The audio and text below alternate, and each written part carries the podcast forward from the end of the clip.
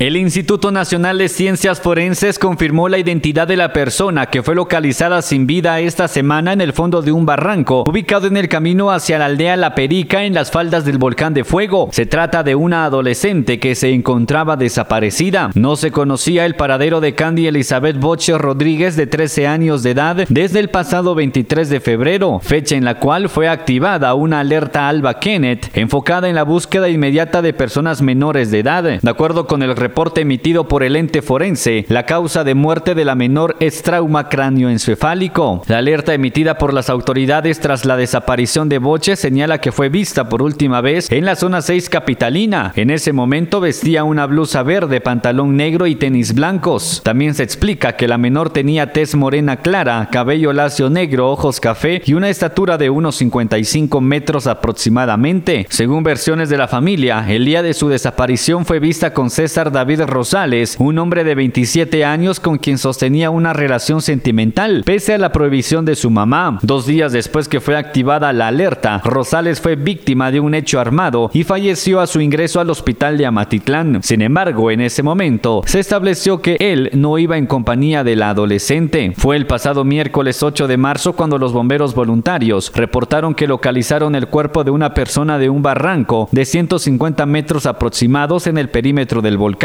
Tuvieron que trabajar más de 10 horas para poder recuperarlo y llevarlo a la superficie. La institución detalló que no fue identificado y su momento y se desconocía el sexo por el avanzado estado de descomposición en que se encontraba. Se indicó que vestía playera negra, pants rosado y tenis blancos con franjas negras. Y fue hasta este viernes cuando se confirmó que la víctima era Candy Boche. Su caso se encuentra bajo investigación de las autoridades. Desde Emisoras Unidas San Marcos, Otto Arriaga, Primera en Noticias, primera en deportes.